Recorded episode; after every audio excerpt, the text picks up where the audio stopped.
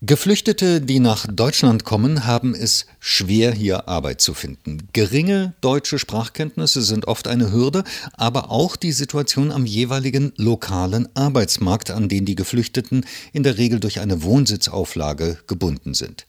Insbesondere ist es schwer, eine Beschäftigung zu finden, die mit dem in der Heimat ausgeübt, mit, die mit dem in der Heimat ausgeübten Beruf übereinstimmt. Zu diesem Thema hat das Deutsche Institut für Wirtschaftsforschung, das DIW Berlin, am 26. Juli 2023 eine Studie veröffentlicht. Darüber spreche ich nun mit Dr. Jan Göbel. Er ist Wissenschaftler am sozioökonomischen Panel am DIW Berlin und Mitautor der Studie. Guten Tag, Herr Göbel. Guten Tag, Herr Wittenberg.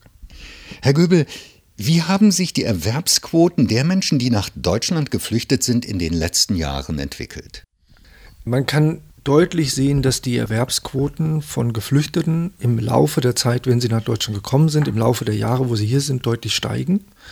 Ähm, in unserer Studie konnten wir auch sehen, dass die Personen, die vorher erwerbstätig waren, auch deutlich häufiger hier auch in Deutschland erwerbstätig sind. Nach ungefähr drei Jahren Aufenthalt haben fast die Hälfte der Personen, die im Herkunftsland erwerbstätig waren, auch hier wieder eine Erwerbstätigkeit aufgenommen. Sie haben sich in Ihrer Studie auf die lokalen Arbeitsmärkte fokussiert. Welche Rolle spielt dieser lokale Aspekt bei der Arbeitsmarktintegration von Geflüchteten? Lokale Arbeitsmärkte spielen für ähm, alle Erwerbstätige im Prinzip eine wichtige Rolle. Denn das, dieser lokale Arbeitsmarkt entscheidet auch darüber, welche Möglichkeiten ich habe, welche Alternativen ich möglicherweise finde, wenn ich einen neuen Arbeitsplatz suche. Bei Geflüchteten ist es aber in einem besonderen Maße wichtig, da diese Personen eben auch einer Wohnsitzauflage oftmals unterliegen. Das heißt, sie müssen ihren Wohnsitz innerhalb des entsprechenden Bundeslandes wählen und können nur dann auch ihren Bundesland wechseln, wenn sie eine Erwerbstätigkeit bereits nachweisen können in einem anderen Bundesland. Herr Göbel, inwieweit konnten die Geflüchteten in dem Beruf Arbeit finden, den sie schon im Herkunftsland ausgeübt haben. Eine Übereinstimmung zu ihrem Beruf im Herkunftsland haben nur eine Minderheit der in Deutschland wieder berufstätigen Geflüchteten erreicht. In den ersten Jahren nach ihrem Aufenthalt sind es ungefähr 14 Prozent. Mit der Zeit nimmt der Anteil der berufstätigen Geflüchteten zu. Der Anteil dieser, die aber hier einen Beruf gefunden haben und auch übereinstimmt mit ihrem Beruf im Herkunftsland, sinkt aber auf ungefähr 11 Prozent. Wichtig dabei zu wissen ist aber, wir untersuchen nicht den exakten Beruf, sondern in den sogenannten Berufsgruppen. Das sind ungefähr 150 nach der Klassifikation der Berufe des Statistischen Bundesamts. In welcher Berufsgruppe findet man denn da am ehesten Menschen, die es auch hier in Deutschland geschafft haben, wieder in dem Bereich zu arbeiten, den sie kennen, den sie in ihrem Heimatland schon ausgeübt haben?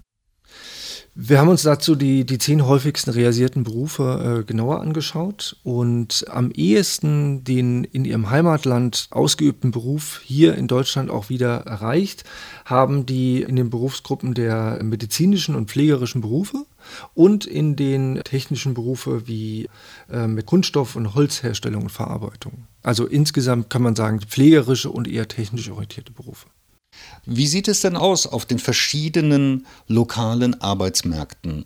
Wo werden welche Tätigkeiten vornehmlich gebraucht und in welchen Branchen können die Geflüchteten vornehmlich Arbeit finden? Hängt das einfach vom Zufall ab, ob ich als Geflüchteter mit meiner Qualifikation in einem lokalen Arbeitsmarkt lande, der meine Tätigkeit zufälligerweise braucht? Oder ist das in Deutschland gleich verteilt? Sind meine Chancen sozusagen mehr oder weniger gleich, egal wo ich lande? Die Verteilung der Geflüchteten geschieht nicht über das Qualifikationsniveau oder das Wissen über die Fähigkeiten in dem Beruf im Herkunftsland. Von daher ist die Verteilung nicht gebunden an die Kompetenzen der Geflüchteten und der möglicherweise Bedarfe der einzelnen Arbeitsmärkte in bestimmten Berufsgruppen oder bestimmten Berufsbereichen.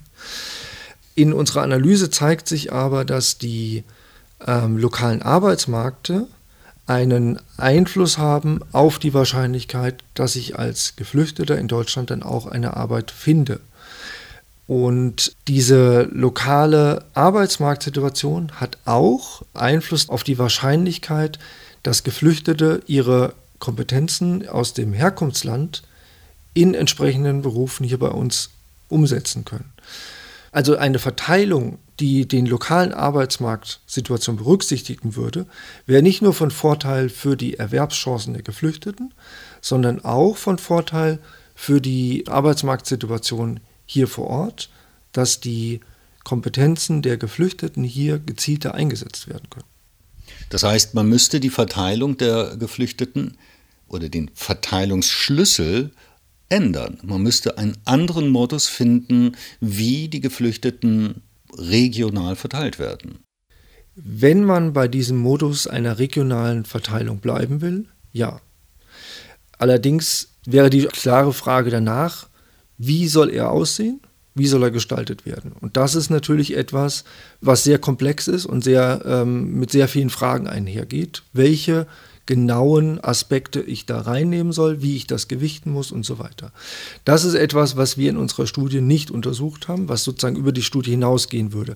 Wir haben in unserer Studie aber gezeigt, dass die lokale Situation am Arbeitsmarkt und auch die äh, Situation für die Berufe, die die Geflüchteten in ihrer Herkunftsland ähm, ausgeübt haben, von Vorteil ist für die Integration im Arbeitsmarkt hier in Deutschland.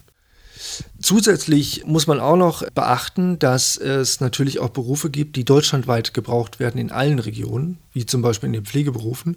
Ein Schlüssel, der die regionalen Arbeitsmarktsituation beeinflusst, müsste darauf natürlich auch eine Antwort finden, was bei diesen Berufen die Verteilungsschlüssel wäre. Ansonsten käme es möglicherweise zur Situation, dass in Regionen mit einer generell eher schlechten Arbeitslage für diese auch dort gebrauchten Berufe wieder zu wenig Personen zugewiesen werden würden.